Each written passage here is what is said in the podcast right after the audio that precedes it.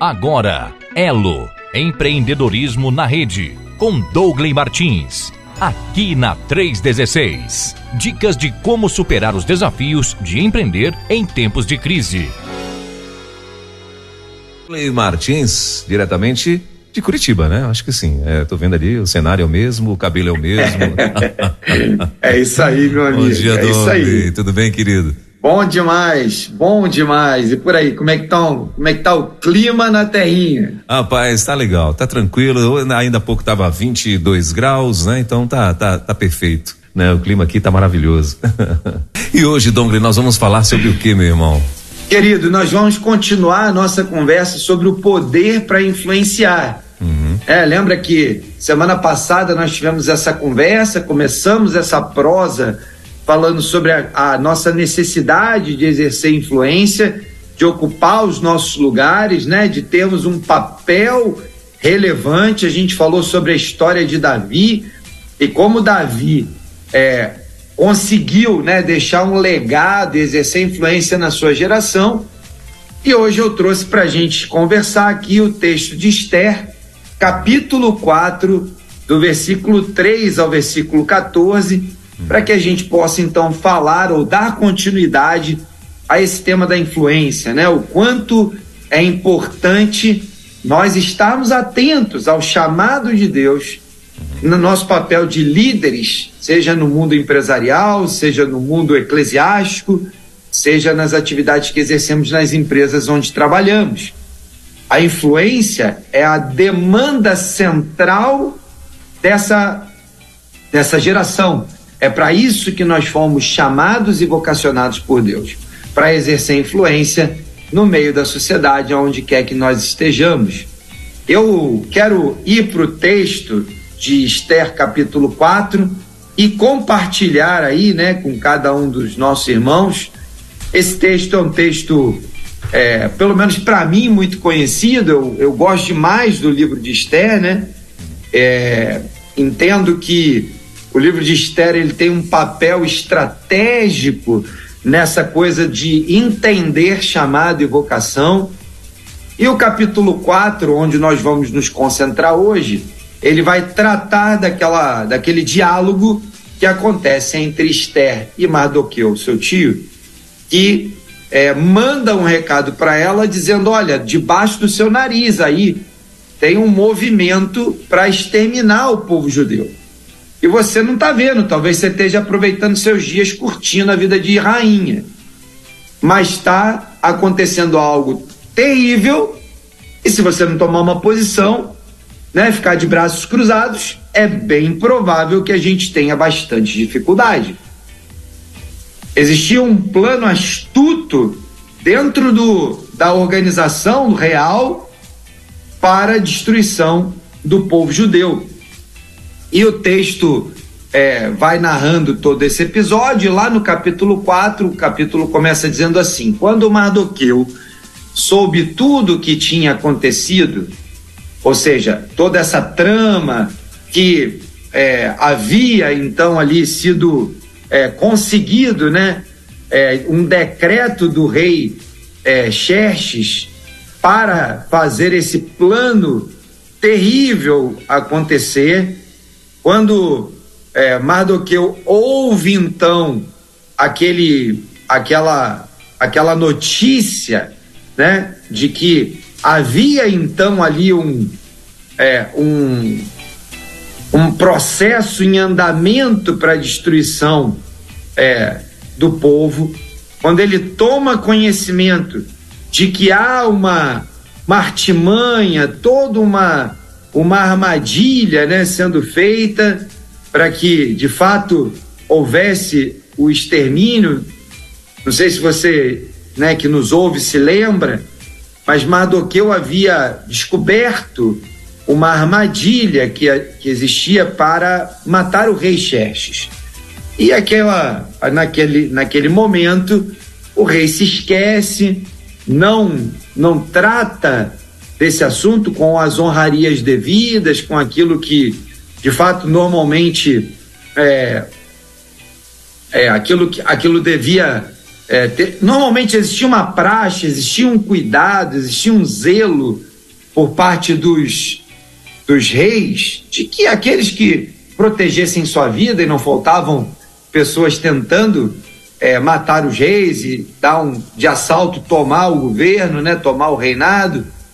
Então existia sempre um zelo muito especial para ajudar e apoiar aqueles é, aqueles que tomavam conta, zelavam pela vida do rei.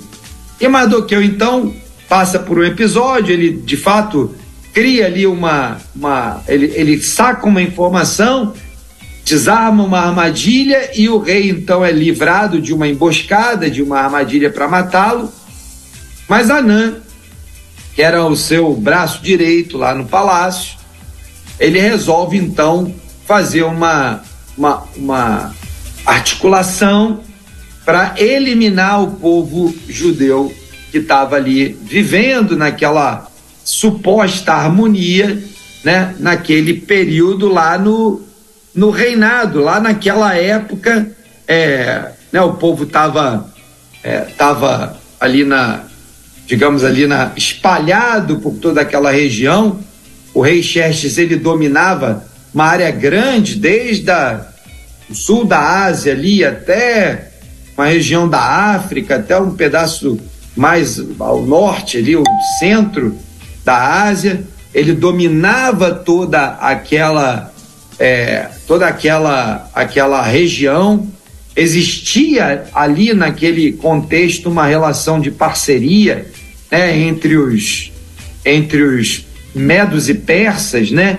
Aqueles príncipes apoiavam o reinado daquele rei, né? E, e Hanan era uma espécie de braço direito, uma espécie de governador, um cara que tinha uma, uma, uma boa influência naquela região debaixo da liderança do rei Xerxes. Bom, o rei faz um concurso é, para chamar jovens para o seu, seu palácio, para o seu harém.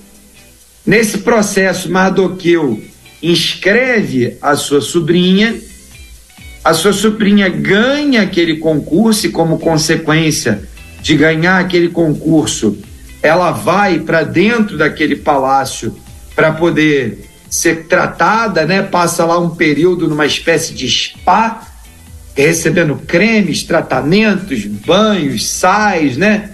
A vida totalmente diferente daquilo que ah, daquilo que Esté poderia ter como escrava, que era naquele tempo. E aí o que acontece é que ela meio que se acostuma com aquele ambiente. Esse é o pano de fundo, né? E aí Anã resolve então fazer essa artimanha, essa articulação contra o rei. E nesse processo de artimanhas contra o rei, ele contra, contra o povo judeu, ele consegue que o rei faça uma carta de dando um decreto. Ele cria toda uma suposição de que o povo estava crescendo, de que o povo era uma ameaça, de que existia o risco do povo né, fazer uma rebelião contra o rei, e ele consegue então que o rei dê o seu anel, carimbe, né, o, o anel de selar, e existia uma regra naquela época que, da, da, na lei dos medos e persas, de que uma lei do rei era irrevogável, e ele cria toda uma artimanha para isso, cria um ambiente favorável e faz com que o rei então assine um decreto autorizando que em todas as províncias os judeus fossem mortos. Bom, Mardoqueu descobre isso e aí começa então essa conversa do capítulo 4, que diz assim: Quando Mardoqueu soube de tudo que tinha acontecido, rasgou as suas vestes em sinal de protesto, vestiu-se de pano de saco e cinza e saiu pela cidade, chorando amargamente em alta voz. Era uma característica, um, era uma prática do povo judeu para mostrar a sua indignação e a sua humilhação. Então rasgava a roupa, cinzas na cabeça, choro e lamento, né? Foi até a porta do Palácio Real, mas não entrou, porque ninguém vestido de pano de saco tinha permissão de entrar no palácio. em cada província onde chegou o decreto com a ordem do rei, que na verdade, apesar de ter sido selado com o carimbo do rei, com o anel do rei, não era necessariamente a ordem que o rei queria dar, mas sim a ordem que o seu súdito, que o seu braço direito influenciou para que ele tomasse. No final das contas, o que estava acontecendo é que Hanan estava exercendo uma influência maior do que a de Esther. Esther, então, já tinha sido é, a rainha Vasti, que era a rainha principal, a rainha principal, vamos chamar assim, a mulher principal do rei, ela tinha sido deposta por uma intriga, daí depois você lê lá o livro para poder entender o cenário, e Esther se torna a rainha principal. O rei fala para ela: olha, tudo que você me pedir, pode pedir, eu vou te dar, nem que seja metade do meu reino. E começa toda uma dinâmica, o rei fica apaixonado, mas Esther está literalmente curtindo suas férias no Palácio Real, enquanto do mundo real as coisas estão acontecendo. Tem uma forca sendo construída para matar Mardoqueu e se livrar, porque Mardoqueu também era um oficial importante no reino. E ele então para chamar a atenção de alguém, se veste de saco, vai até a porta do palácio, né? Não entra, porque era proibido entrar daquele jeito, e a notícia se espalha, tanto a do decreto do rei, quanto a de Mardoqueu. E o versículo 4 continua dizendo: Quando as criadas de Esther e os oficiais responsáveis pelo harém lhe contaram sobre Mardoqueu, ela ficou muito aflita e mandou-lhe roupas para que ele as vestisse, tirasse o pano de saco, mas ele não quis aceitá-la. Mardoqueu, a, a, a, a Esther, sua sobrinha, pensando: bom, deve ter acontecido alguma coisa, leva essa roupa para ele, manda ele se trocar e manda vir aqui. E aí o que, que acontece? Mardoqueu recebe aquilo e fala: não, muito obrigado, você não está entendendo o tamanho do problema. E aí o versículo 5 continua. Então Esther convocou Atá, um dos oficiais do rei, nomeado para ajudá-la. Era o seu era o seu guarda pessoal, né? Vamos chamar assim. E deu-lhes ordens para descobrir o que estava perturbando Mardoqueu. Ela não fazia ideia do que estava acontecendo. Ela queria entender por que, que ele estava agindo assim. Mas a trama estava acontecendo dentro do palácio. Quantas e quantas vezes nós estamos no nosso negócio e os nossos olhos estão tão fechados, nós estamos tão voltados para aproveitar o que os nossos negócios nos dão, para nos, nos privilegiar e nos aproveitarmos das benesses do sucesso, do carro bom, da casa boa, das viagens, que nós nos esquecemos de olhar para aquilo que está acontecendo ao nosso redor. E por causa disso, entramos num ciclo de cegueira. Ao invés de estarmos usando toda a nossa influência, aquilo para o qual nós fomos chamados, para exercer influência e transformar a realidade daquele lugar através da nossa ação e não da nossa omissão, ficamos ali muitas vezes passeando no entorno e não enxergamos o que está acontecendo debaixo do nosso nariz. Esther, então, percebe que tem alguma coisa errada porque seu tio não quer trocar roupa, não quer criar um ambiente favorável para ir lá conversar com ela, ela acha estranho, eles tinham uma relação muito saudável e de repente a gente vai perceber, né, que tem a, ela vai perceber que vai que tem alguma coisa errada. E aí chama o seu guarda pessoal, o seu segurança e diz: "Olha, vai lá e descobre para mim o que está acontecendo. Não é normal que ele esteja vestido de pano de saco e muito menos que ele não, não queira conversar comigo. Então, Atá foi a Mardoqueu na praça da cidade, em frente à porta do Palácio Real. Foi lá se encontrar com ele. Versículo 7.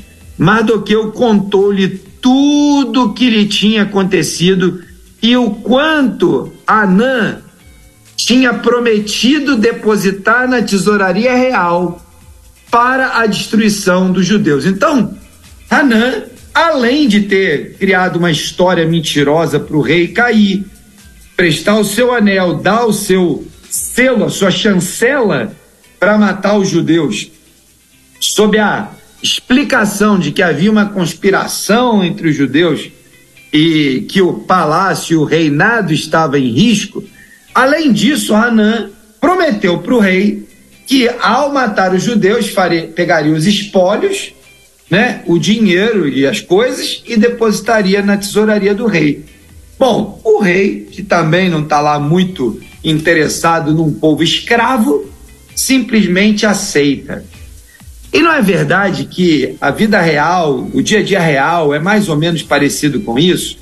Não é verdade que muitas vezes nós estamos lá no, na nossa empresa, na nossa igreja, no nosso ambiente de trabalho, as mais diversas dimensões do, da nossa vida, e muitas vezes nós estamos vendo alguém exercendo a influência para o mal e nós estamos em silêncio, não falamos nada, não tomamos nenhuma posição, não nos posicionamos contrariamente àquela atitude maligna, aquela atitude mal, mal intencionada, bem pensada e às vezes até bem articulada, mas mal intencionada, e nós ficamos só assistindo aquilo acontecer, nos relegamos a ficar de longe olhando, esperando para ver o que, que vai dar.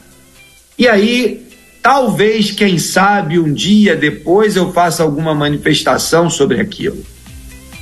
Só que acontece que nesse ambiente aonde as conspirações acontecem e a influência não é, não é exercida, há muita maldade e muitas segundas intenções por trás de, dos movimentos.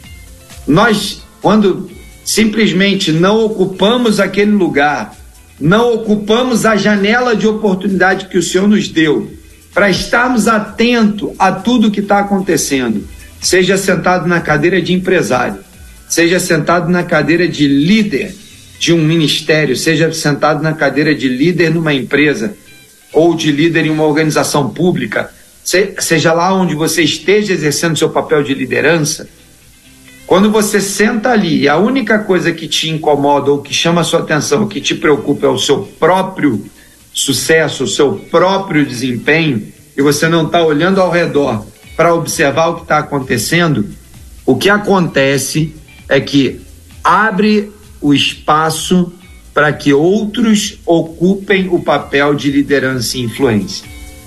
E como não há cadeira vazia, a gente já tem falado sobre isso, né?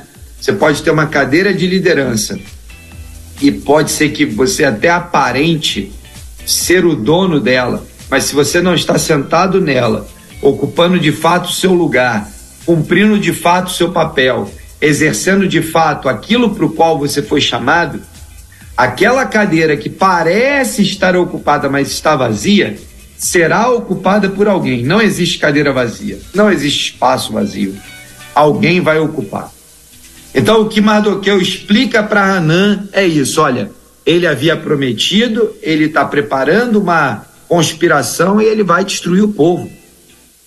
E aí Mardoqueu entrega a prova para que Hanã leve para Esther e evidencie o que ele está dizendo. Versículo 8 diz assim: Deu-lhe também uma cópia do decreto que falava do extermínio, que tinha sido anunciada em Suzã para que ele o mostrasse a Esther e insistisse com ela para que fosse à presença do rei implorar misericórdia e interceder em favor do seu povo.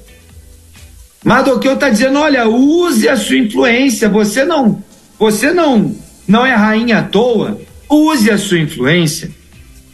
Bom, o seu secretário, o seu segurança, aquele, a, aquele né, que estava ali para cuidar da sua da sua é, sobrinha da, da rainha Esther, Atá, retorna, relata para Esther aquilo que Mardoqueu havia dito, e aí Esther parece que que ainda, apesar da informação e da gravidade da informação, parece que ela ainda não entendeu de fato o chamado para o qual ela havia sido é, convocada por Deus para estar na posição de rainha. Olha o que, que ela responde e ela pede para Atá voltar lá a Mardoqueu e dizer: Olha, Atá, diga lá para Mardoqueu, versículo 11: Todos os oficiais do rei e o povo das províncias do império sabem que existe somente uma lei para aquele, para qualquer homem ou mulher que se aproxime do rei no pátio interno, sem pelo rei haver sido chamado. Será morto, a não ser que o rei estenda o cetro de ouro para a pessoa e lhe poupe a vida. E eu não sou chamada à presença do rei há mais de 30 dias. Bom, o rei estava lá envolvido com as suas festas, lembra? Logo no começo do, do livro, está acontecendo uma festa generalizada lá, né? O rei está lá envolvido com as suas diversões, ele meio que é, ludibriado, embriagado, um pouco né, convencido daquela história de Anã, assina a carta. Esther não é chamada a estar com o rei nos últimos dias e ela lembra de uma lei, de uma regra, assim como aquele do selar a carta e não poder ser revogado um decreto do rei, existia um conceito de que é, ninguém podia entrar na presença do rei sem ser convidado.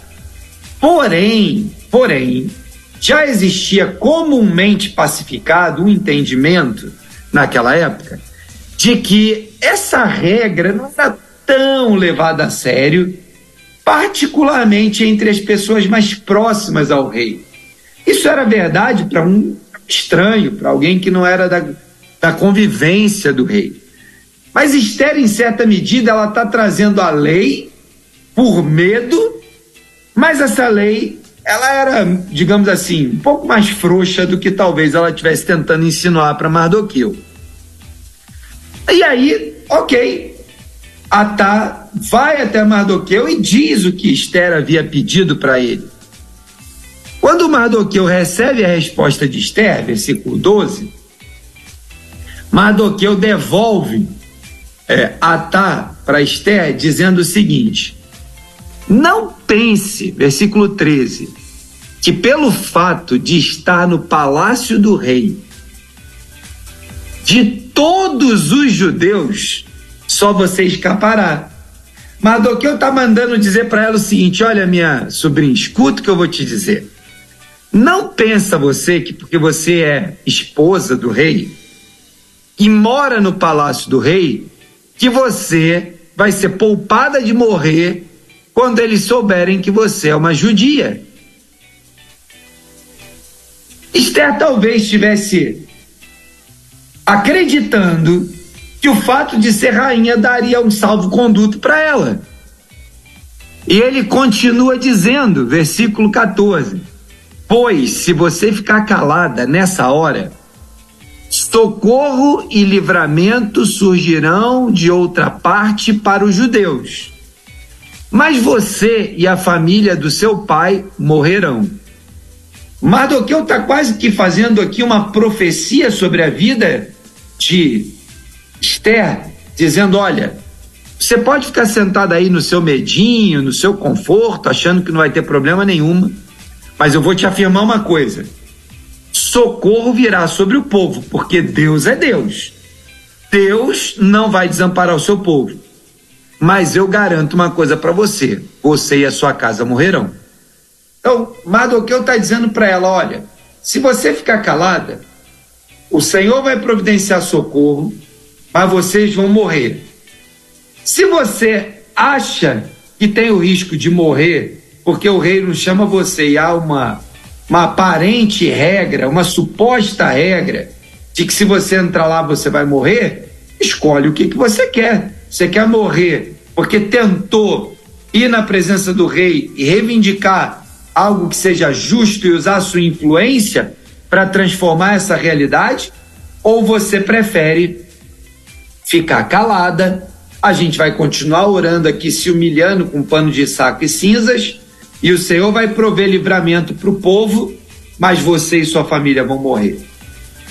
E aí então, Mardoqueu dá uma intimada. Mardoqueu dá uma intimada em Esther.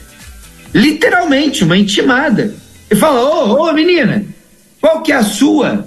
Você está sentado aí curtindo os cremes do palácio, os banhos de ofurô? Ei, empresário, ei, líder, ei, executivo, você está sentado aí no seu negócio, curtindo o seu bom salário, lidando com, as, com os confortos da carreira? Você está aí pensando nos ganhos, nas viagens? Ei, ei, tem alguma coisa que precisa ser feita por você e o Senhor te chamou para estar nesse lugar, nesse tempo, justamente para que você exerça a sua influência e não tenha a oportunidade ou não perca a oportunidade de estar no lugar certo na hora certa, usando da influência que Deus pode exercer através de você. Mardoqueu está dizendo: olha, não fique sentado aí. Quem sabe não foi para esse tempo que você foi chamada para ser rainha e poder estar tá perto do rei e exercer sua influência? Mardoqueu está chamando a atenção de alguém que tem influência nas mãos, mas não sabe como, não quer exercer, está fugindo, está com medo. E talvez essa seja a nossa situação. Quantas e quantas vezes somos confrontados por essa por essas questões da sociedade, por N dessas questões, questões do gênero, questões de, de cota, questões de raça, questões disso, daquilo. E como cristãos, como crentes em Jesus, seguidores da palavra, nós sabemos que a palavra de Deus nos dá autoridade para exercer influência nas diversas áreas na sociedade. Fomos chamados para exercer a influência de ministrar os princípios e valores do reino na vida das pessoas. E às vezes ficamos ali acuados, encolhidos e não vamos adiante. Quando eu olho para esse cenário e eu penso, olha, será que Deus gasta tempo e cartucho bom com coisas sem valor? Será que ele nos convocou, assim como convocou Esther, para salvar o povo com um pequeno período de descanso, né? A Esther teve um pequeno período de descanso como rainha, antes de ser exigida dela uma atitude ousada para influenciar o destino da nação e o futuro do seu povo. Talvez você esteja aí vivendo um período desse de descanso. Quem sabe você está vivendo aquele período do conforto do que o dinheiro pode dar, do que a posição pode dar, do que o papel de liderança pode dar. Mas será que você foi chamado para isso, para ficar nesse lugar? Muitos empreendedores e líderes têm achado que ganharam de Deus os negócios e o seu papel de liderança apenas para se divertir, para descansar, para aproveitar, para tirar proveito próprio. Mas, na verdade, Deus nos vocacionou e nos comissionou com Jesus para cumprir a missão por meio desses lugares onde nós estamos ocupando, seja ele nos negócios, seja ele na nossa liderança na igreja local, seja ele na liderança de uma empresa onde nós trabalhamos, mas fomos chamados para influenciar e transformar a vida de muitas pessoas. Não importa se é uma ou se são milhares de pessoas, como o caso de Esther, e o povo inteiro seria exterminado, milhares de judeus você é mais e mais um são uma multidão nas mãos de Deus. Eu vou repetir. Você e mais um nas mãos de Deus formam uma multidão. Você e milhares sozinhos estão sozinhos. Vou repetir. Eu ou você e mais um nas mãos de Deus, somos uma multidão. Eu e você e mais uma multidão, sozinhos, estamos sozinhos. Influenciar a nossa geração, os nossos colaboradores, os fornecedores, os times de liderança, a nossa igreja, é o chamado de Deus para a nossa vida.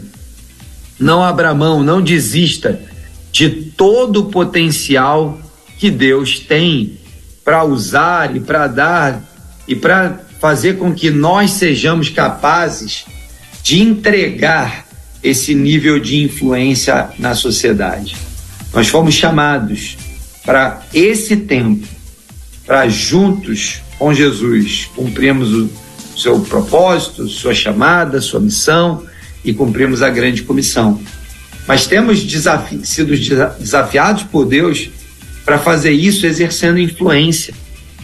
Influência que transforma, influência que salva uma geração, influência que evita que um povo seja eliminado da face da terra, como foi o caso de Esther.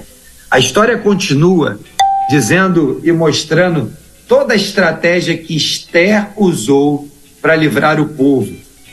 E o final da história você conhece. A nação, né, o povo de judeu está aí até hoje. Inclusive essa semana, né, eu vou ter o privilégio de estar tá indo para lá. Estou indo viajar agora amanhã né? Vou passar passar ali na, na Itália, visitando ali algumas igrejas e depois estamos indo a Israel. Privilégio que o Senhor nos deu nesse tempo.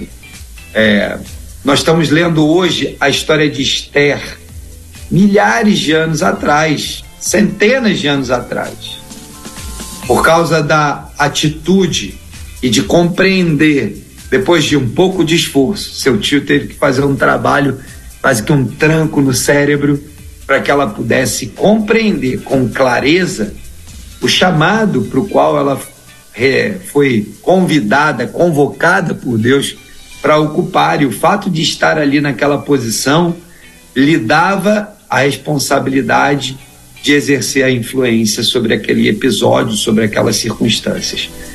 Se você é curioso como eu, leio o livro de Esther você vai ver que história maravilhosa. A história de Esther é uma história linda. Ela está no nosso livro, Minha Empresa, Meu Ministério, que você pode baixar gratuitamente lá no site do Movimento Elo, né? E, e ela faz parte da nossa introdução ali, né? Porque a gente quer chamar a atenção para aquela expressão de Mardoqueu, quando ele fala para Esther: olha, quem sabe não foi para um tempo como esse que você foi chamada e colocada nesse lugar. Essa expressão de Mardoqueu para Esther é a mesma expressão que nós podemos usar até hoje para cada líder que nos acompanha aqui, que nos ouve, que nos ouvirá no tempo. Quem sabe não foi para um tempo como esse que o Senhor te chamou, te vocacionou para estar aonde você está, seja com o seu negócio, com a sua empresa, grande ou pequena, seja na liderança do ministério, na liderança nas atividades na igreja local, seja como colaborador em uma empresa, exercendo papel de liderança, em cada uma dessas atribuições de liderança. Quem sabe não foi para esse tempo que o Senhor te chamou para estar nesse lugar e cumprir o seu papel. Muito bem, meu amigo, é isso. Legal, 10 horas e 46 minutos em Brasília, 10 e 46 na nossa capital. Uh, Dongley, você fazendo aí essa analogia, né, e tal, é, eu vou fazer um comentário aqui uh, rápido dizendo o seguinte que nos nossos tempos atuais, né, teve uh, uma situação, né, que alguém entrou, entrou em um desses palácios aí com a peixe de terrivelmente evangélico, né? E assim, acho que está na hora, oremos para que a, seja a hora de um Mardoqueu aparecer na vida desse dessa Esther, né? Que que está ali e tal e você falando eu lembrei desse desse camarada, rapaz. Mas é isso. Uhum. Mas Dongle, é, tem aqui uma uma a primeira perguntinha para você. Uh, que diz o seguinte: Sinto que não sou um líder influenciador. Como posso mudar isso, Dongley? Legal, cara, muito legal. É importante que a gente reconheça, né? As pessoas têm personalidades diferentes e às vezes a gente confunde a característica da personalidade com a capacidade de influenciar. É natural que quando nós vemos pessoas que são mais coléricas, né, mais sanguíneas, a gente tem a tendência de achar que elas são mais influentes, que elas são mais barulhentas, elas têm uma característica de fazer mais movimento. É natural que quem tem essa característica se posicione mais. Por outro lado, você pode ser alguém com uma característica um pouco mais melancólica, um pouco mais né, de retaguarda, e você exercer um tipo de influência de bastidor. O fato é o seguinte, né? Você precisa primeiro se conhecer o suficiente para entender que características você tem na sua personalidade e não tentar se comparar com alguém que é completamente diferente de você. Porque o diabo ele é muito astuto, né? O que, que ele faz? Ele tenta fazer você acreditar que você, que é uma laranja, é, precisa se parecer com uma banana. Não, o Senhor te fez uma laranja. Então é laranja que você é. Você vai ter que exercer sua influência com características de alguém que é laranja e não alguém que é banana ou coisas do gênero, né? Então, assim, guardadas essas características do comportamento, é importante que você se aloque, se, se, se enxergue, se compreenda dentro desse contexto, né? Eu vou dar um exemplo da minha própria vida. Eu não sou um cara muito barulhento, muito, né, de redes sociais. Eu sou um cara que sempre fui mais na minha, muito mais low profile, muito mais tranquilão. Então, ao longo da minha jornada, eu fui entendendo que o meu estilo de influência é um estilo mais do corpo a corpo, do um a um, né? De sentar perto de alguém, de tentar mostrar, de explicar, de orientar.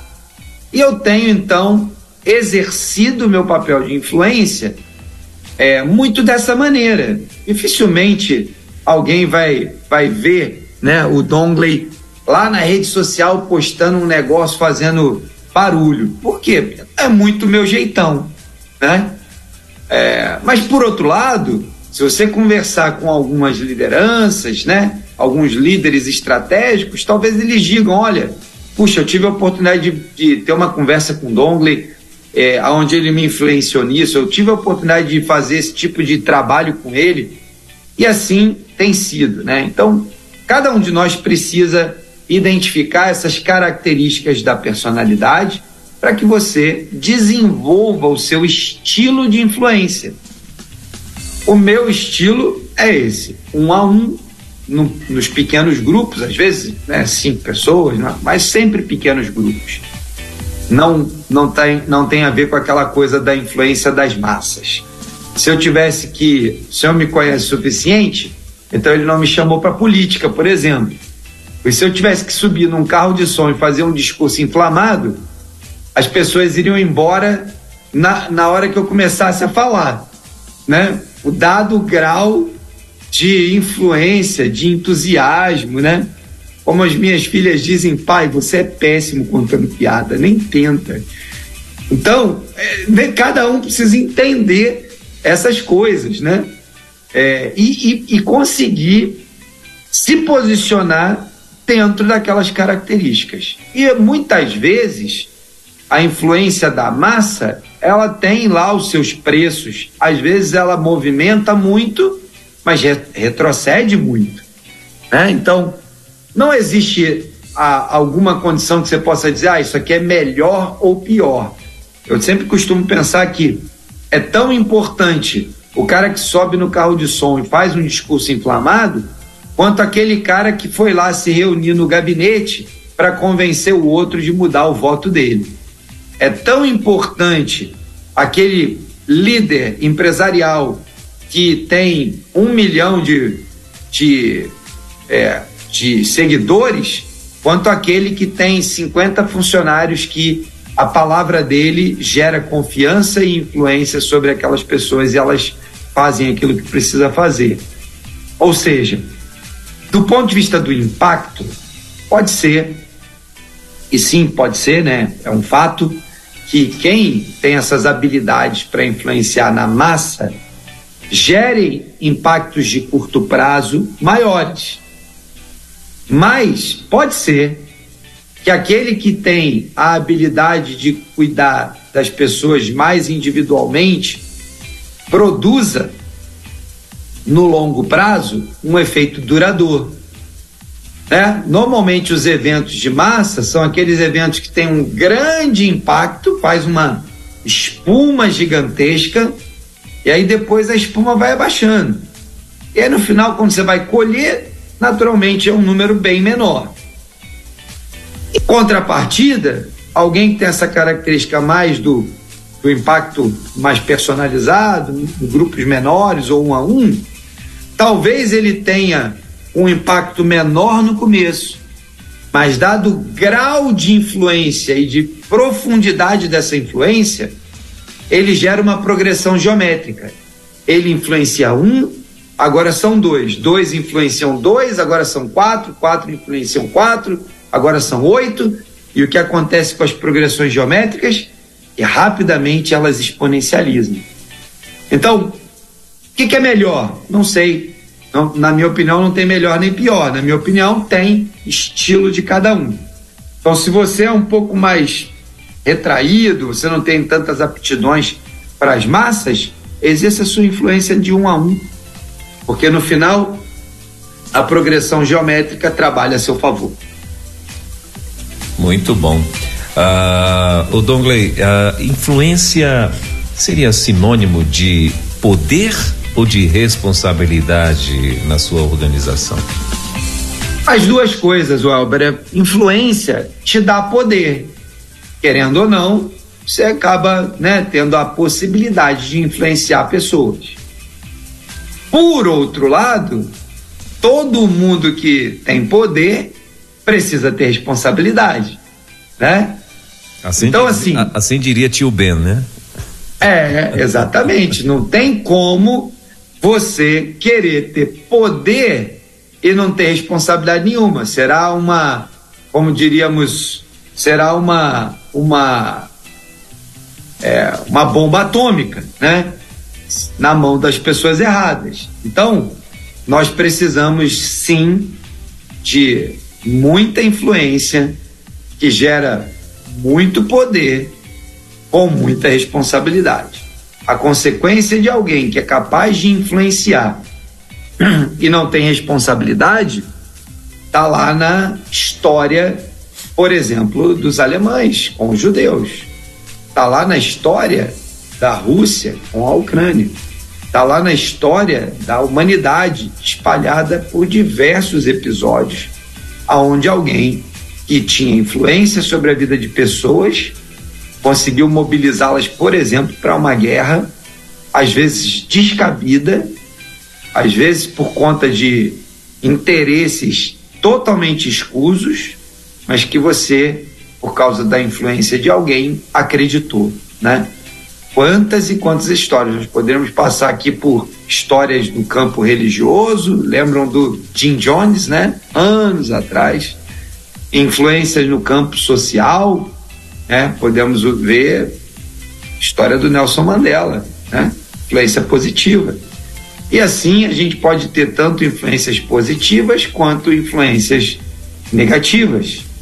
Mas o fato é que a influência requer responsabilidade, porque as consequências da nossa influência podem ser, é, podem ter um preço muito alto. Muito bem. Então aquela máxima a quem muito é dado, muito será cobrado. Isso deve com certeza acontecer na vida de um líder, né, Douglas? Totalmente. Vamos para a parábola dos, dos talentos, né? O Senhor deu lá os talentos a quem ele deu mais talentos, porque aquele aquele receptor trabalhou com com diligência, né? Com foco, com atenção, ele foi é, premiado com mais talentos. E aquele a quem foi dado um talento, que negligenciou o cuidado, o zelo e o uso da sua influência, dos seus talentos de uma maneira adequada, não só foi retirado, como ele foi expulso da presença do seu Senhor. Então, certamente que a quem muito é dado, muito será cobrado. Isso é um texto bíblico, a promessa da palavra. Não dá para a gente é, achar, tomar o risco de apostar contra, seguramente você vai perder. Muito bem. Uh, ah, Para você que está aí ligado com a gente aqui na rede, né? Uh, tem aqui muitas participações, né? Deixa eu eu dar uma, uma checada aqui, Dongley. Ah, uhum. Você pode também mandar aí a tua pergunta no 11 9 3003 0316, né? Ah, Para você também que gostaria, né, de tirar de, de, repente aí alguma dúvida, né? Eu gostaria até que você mandasse por escrito, porque uh, ah, porque ah, ao vivo não dá para escutar o gente, áudio, né? É, então, aí às vezes a gente manda, a pessoa manda o áudio e aí e aí vai que, né, não tem nada a ver ou às vezes está te expondo em alguma situação e aí não fica legal, né? Então manda por escrito que eu acho que vai ser melhor, né? É... Bom, mas enfim, a gente agradece muito aí a participação, tem muita gente entrando nesse momento aqui, mandando recado e tal, né? É, mas mesmo é no tocante ao assunto, dizendo que está sendo muito está tá sendo muito abençoado com o assunto conseguem né fazer aí algumas algumas comparações e tal. Uh, mas assim não tem nenhuma pelo menos até agora e não veio aqui nenhuma pergunta Uh, enfim, mas tem muita gente chegando, inclusive muita gente nova chegando aqui na rede também, viu, Douglas? benção, benção. Muito bom ter essa a companhia de todo mundo, né? O assunto, Sim. me parece, né, Elber, esse, esse é um assunto claro, né? Não tem muita.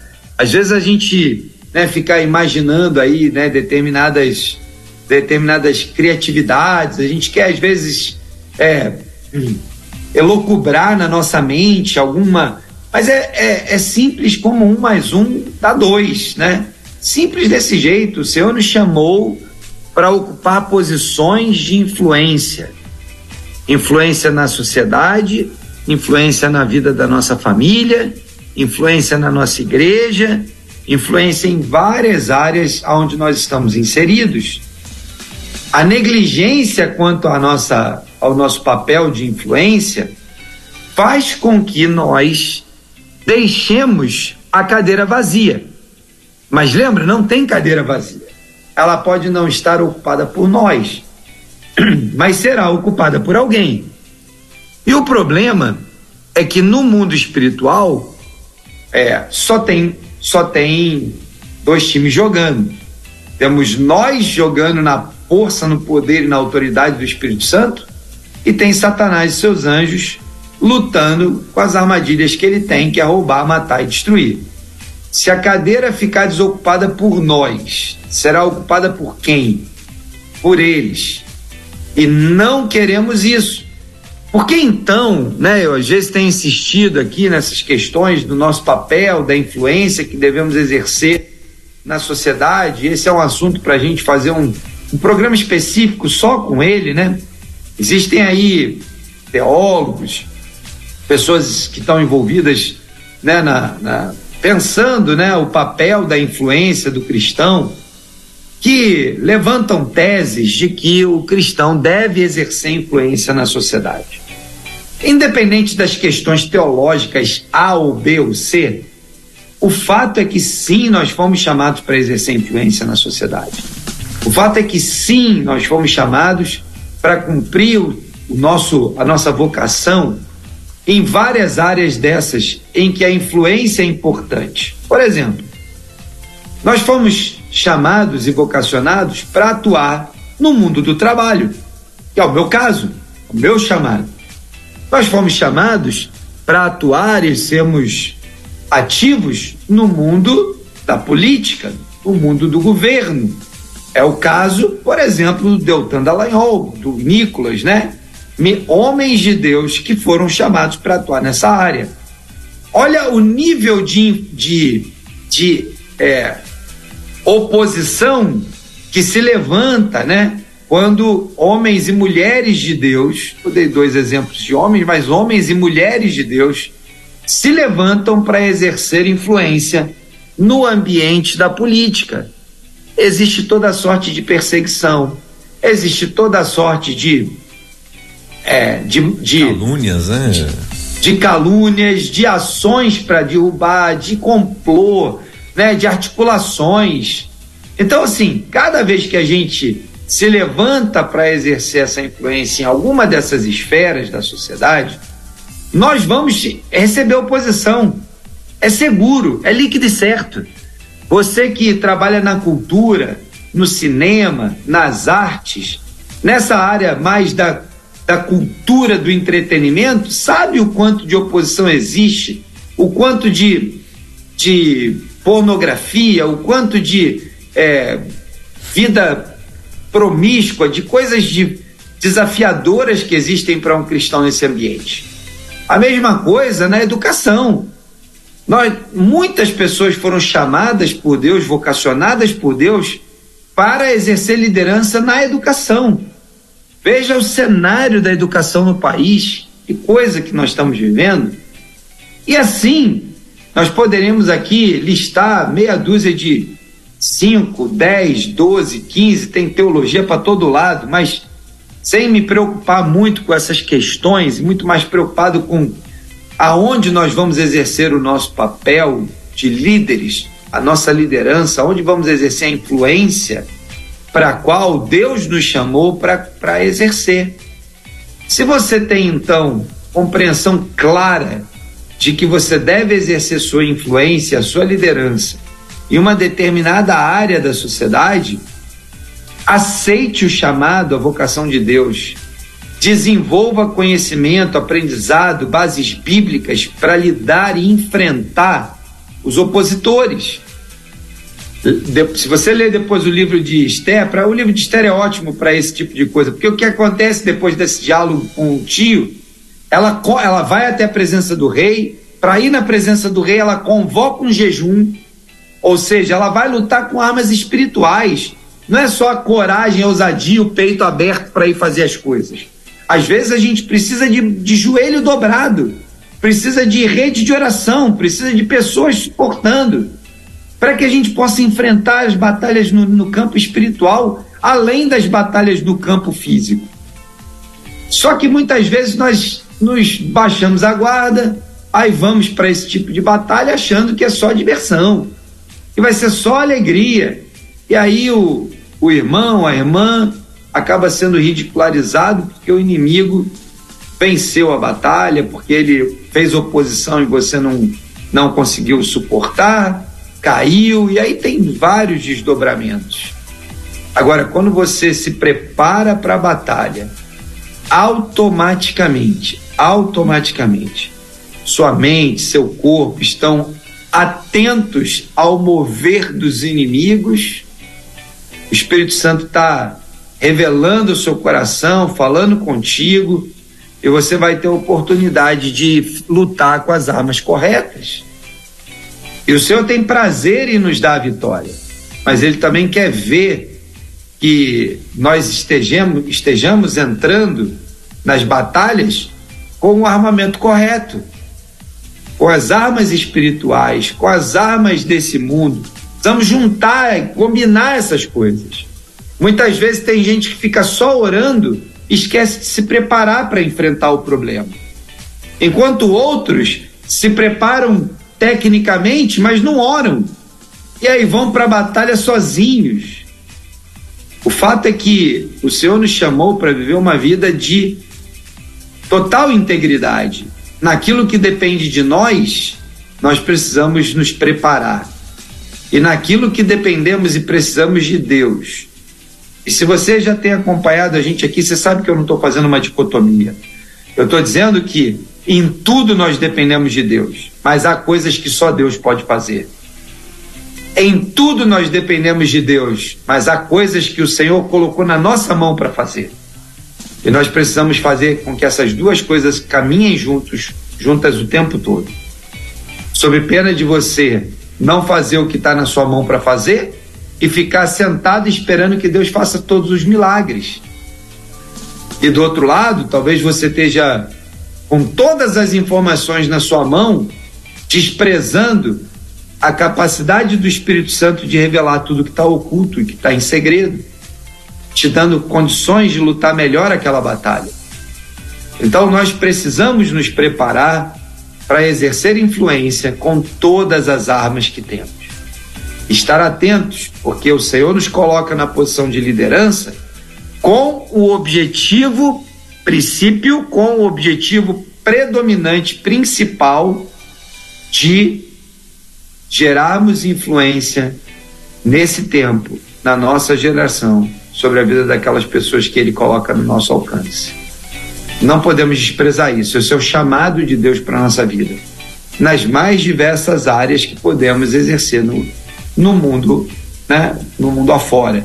Desde dentro da igreja local, às vezes com chamado de tempo integral ou de tempo parcial, até a, a vida lá na política, na cultura, né, no mundo do trabalho, nas empresas, em várias dessas dimensões da vida.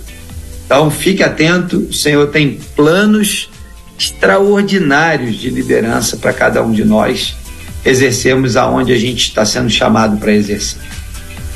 E o tanto que é importante, né, Dongley, a questão da, da, da, da, influência, a gente viu esse fim de semana mesmo, né? Teve uma, uma marcha, né, que eles chamam, uma uhum. passeata e tal.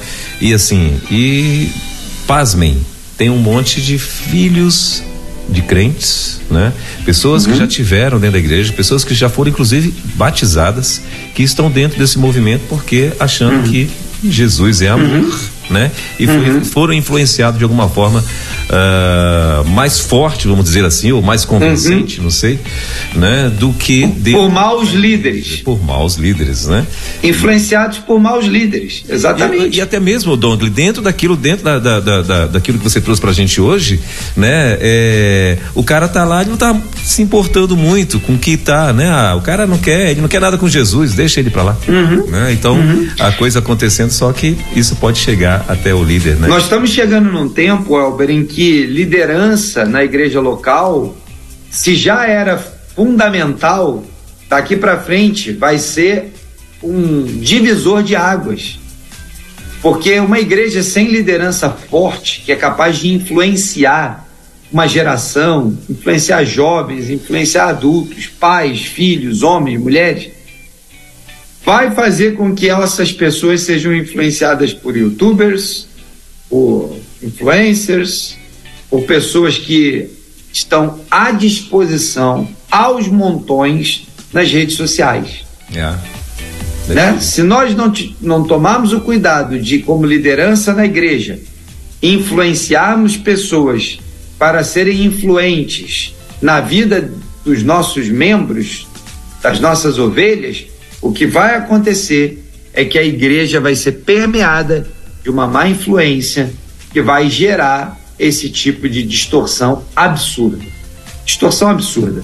Nós estamos aqui e amamos o pecador, mas o pecado dele não pode ser endossado. A igreja está de portas abertas para receber qualquer um, inclusive eu, maior de todos os pecadores.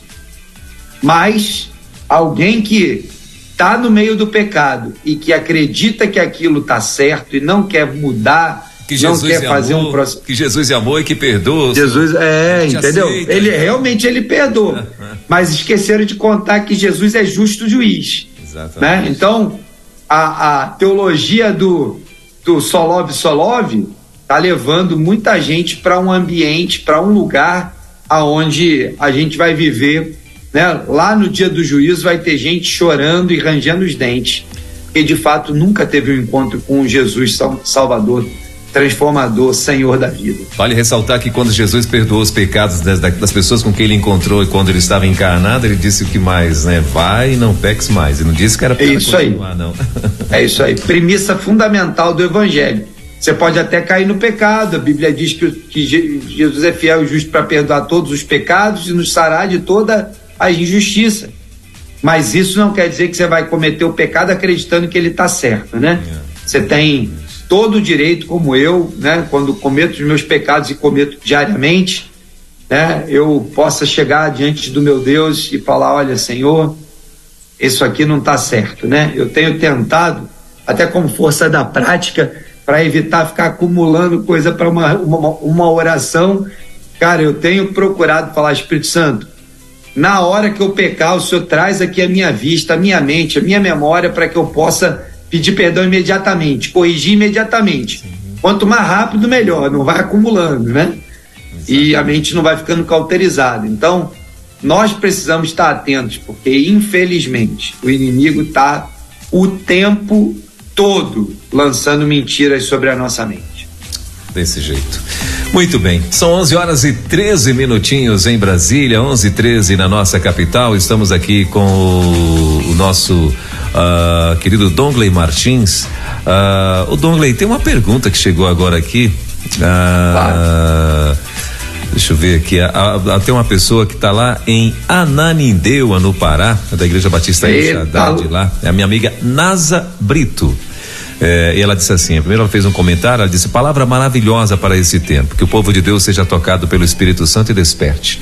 E a pergunta é o seguinte: você está com um tempinho, né, Douglas?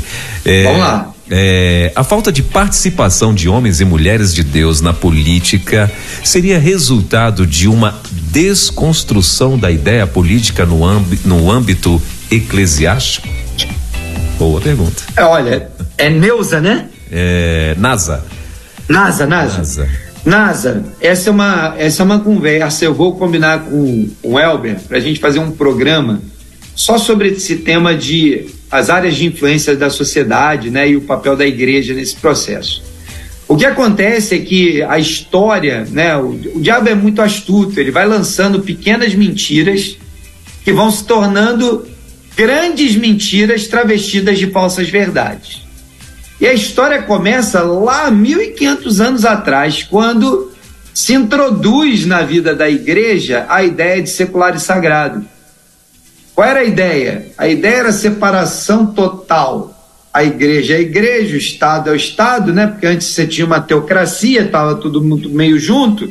E a igreja querendo ganhar poder e autoridade, cria esse conceito de secular e sagrado, isso perdura por anos, centenas de anos de treinamento na mente do povo de secular e sagrado.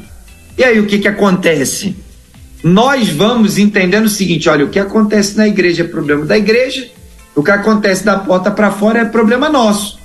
Ao ponto de pessoas dizerem que lá no ambiente de trabalho pode fazer determinadas coisas que a Bíblia reprova. E aquelas pessoas falavam com um sentimento genuíno de que estavam certas.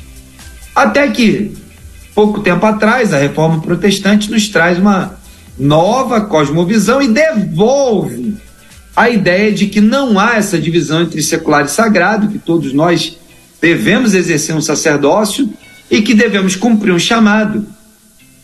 Aqueles que estão chamados em tempo integral para o ministério da palavra na igreja local, nossos pastores, vão cumprir o seu ministério naquele lugar eu e você que fomos chamados, por exemplo, para o mundo do trabalho, vamos cumprir a nossa missão, nosso ministério lá na empresa, lá no mundo do trabalho. E da mesma maneira, aqueles que foram chamados para a política precisam cumprir o seu ministério lá no ambiente público, da política, seja ele como funcionário público, seja ele como um político eleito. Nós precisamos resgatar essa ideia, esse conceito bíblico de que chamado e vocação é para todos e ministério é lugar onde eu exerço o meu chamado. E você pode exercer o seu ministério de tempo integral lá como deputado, como vereador, como é, presidente da República, como senador em qualquer uma dessas funções eletivas, assim como você pode exercer o seu chamado como funcionário de um órgão, de uma, uma empresa pública ou de uma empresa privada. O seu ministério ele é o resultado de um chamado e uma vocação para exercer em tempo integral o seu chamado e sua vocação. É quando eu entendo isso que a minha atividade vira ministério em tempo integral. E aí você pode evangelizar pessoas e pastorear pessoas até que elas estejam prontas para ir para um pequeno grupo, para um PGM ou ir para a igreja. E você vai conectar essas pessoas lá porque a igreja é o corpo de Cristo. Então nós não queremos disputar né, ministério com pastor da igreja local, são papéis diferentes. Mas cada um de nós foi chamado e vocacionado para exercer um ministério em tempo integral em algum lugar na sociedade. Alguns em tempo integral na igreja local, em tempo parcial na igreja local, outros em tempo integral no mundo do trabalho, outros em tempo integral na política, outros na cultura, outros na mídia, outros na educação. E assim nós exercemos o nosso chamado e ministério legítimo em tempo integral aonde nós estamos. Isso é um pouco mais sério do que o discurso leve em geral, nós escutamos nas nossas igrejas de que você precisa ser um crente bom e dar um bom testemunho na empresa. É muito mais além do que isso. É muito mais além do que dar um bom testemunho. É você reconhecer que aquela pessoa pode ser enviada, assim como eu envio um missionário para o campo, Assim como eu oro para dar posse a um pastor na igreja local, eu posso e devo enviar um jovem que ou um adulto que vai para uma empresa exercer um cargo de liderança, porque esse é o chamado e o ministério que Deus deu para ele. Assim como eu posso orar impondo as mãos, enviando aquele jovem que ganhou as eleições para ser representante do povo lá na, no ambiente, no contexto da política porque ele vai lá cumprir um ministério legítimo dado por Deus. Essa conversa é mais longa, mas por hora eu acho que já dá para você, né, abrir aí a, a sua a sua mente, olhar para isso com carinho, né, e começar, né, a, a conversar aí na igreja local sobre a importância de nós enxergarmos essas diversas áreas de ministério estão aí e acabar de vez com essa história de dicotomia entre secular e sagrado. Maravilha. Dongley, tem mais duas perguntinhas de um mesmo ouvinte. Dá para responder? Bora! Bora, então vá. Ah, é o Henrique aqui do Distrito Federal, ele está dizendo o seguinte: Dongley, qual seria a melhor forma de sair de uma situação dentro de uma empresa, acredito que aquele está, ou enfim, uh, onde o líder não tem influência positiva, que não tem influência positiva, me colocou. Aí a segunda pergunta: devo levar isso à chefia maior ou sair do setor, da empresa, enfim? Bora lá, boa pergunta, né? Porque influência pode ser tanto boa quanto má, né? Falamos aqui que Satanás tem influenciado muitas coisas, são influências ruins. Então, Sim, a gente pode estar tá debaixo de uma liderança que exerce uma influência ruim, e sim, a gente pode ser essa influência ruim como líder. Nós precisamos vigiar a posição que a gente está. Bom, como é que é o nome dele, o Elber Henrique. Henrique. Henrique. Oi? Henrique. Henrique. Isso. Henrique. Ô Henrique, é assim, ó.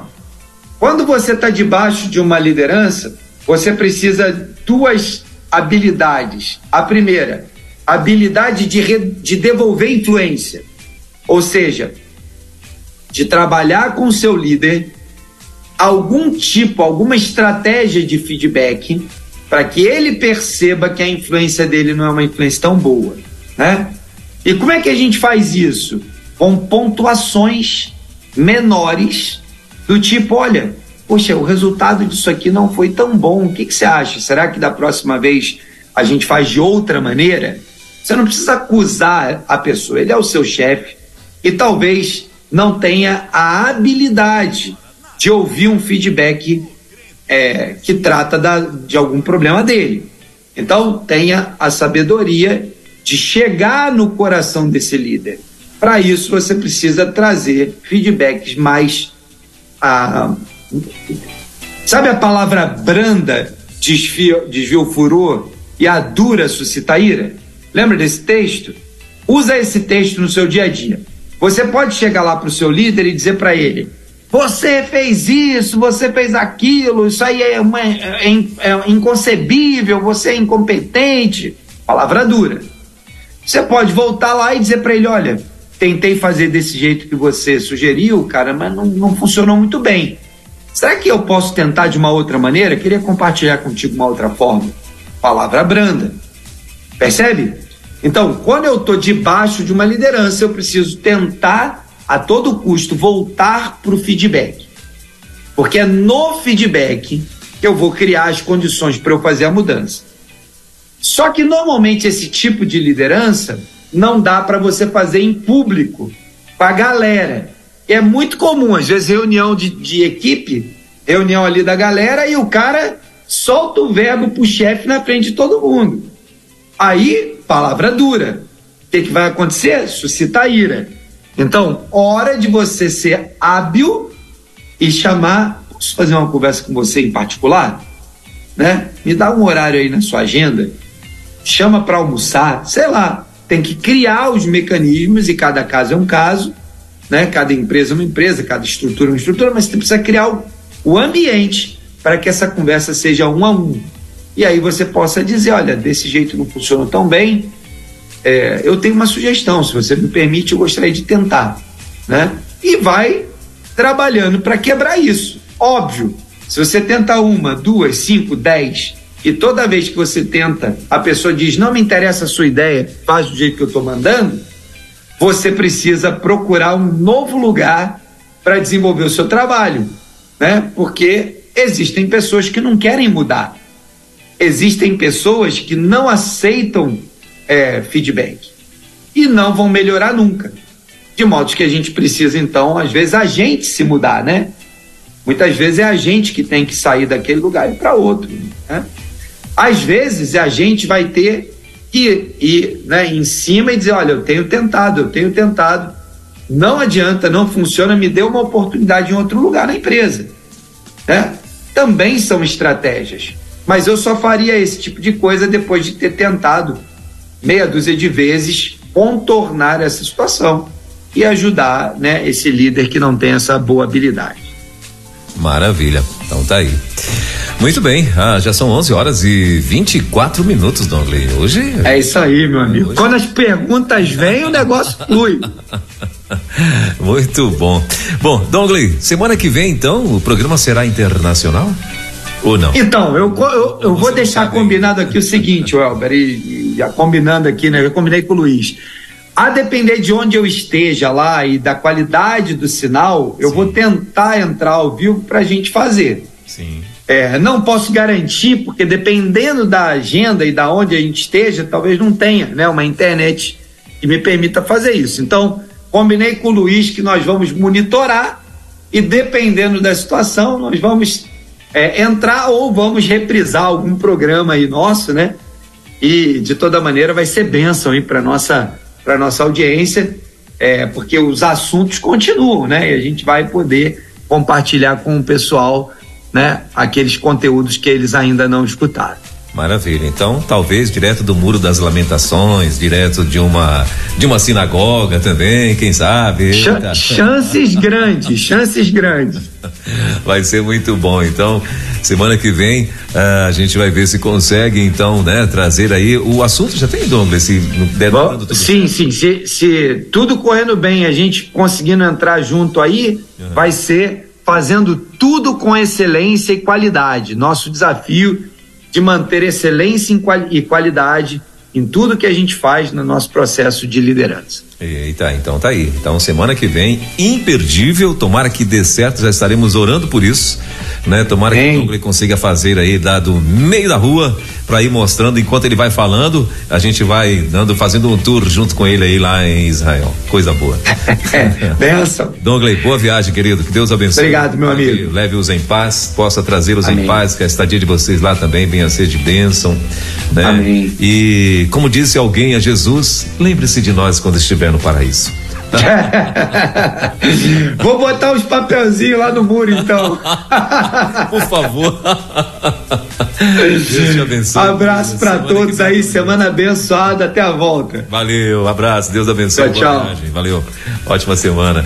Muito bom, olha, 11 horas e 26 minutinhos em Brasília. Esse foi mais um é, Movimento Elo Empreendedorismo Conectado, né? Que a palavra não só aos empreendedores, né? Mas também a todos os líderes. É, palavra muito boa, hein? Muito boa mesmo. Acho que vale a pena até você ouvir de novo né? E falando em ouvir de novo em todas os, as plataformas aí de uh, de podcasts e tal, a gente vai estar daqui a pouquinho tem daqui a uma hora vai estar disponível então, né? Também no YouTube, né? Da, logo mais à tarde também vai estar disponível. Se você ainda não conhece o Dongley, você pode assistir então esse bate-papo lá é, no nosso canal do YouTube. Se você ainda não se inscreveu no canal, se inscreve lá, aciona o sininho, né? Aquelas coisas todas, dá um joinha para que a gente possa também é, estar ganhando mais pessoas dentro do YouTube e, claro, divulgando a missionária Rede 316, tá bom? Elo, empreendedorismo na rede, com Douglas Martins. Baixe agora os podcasts em nossa plataforma rede316.com.br. Dicas de como superar os desafios de empreender em tempos de crise.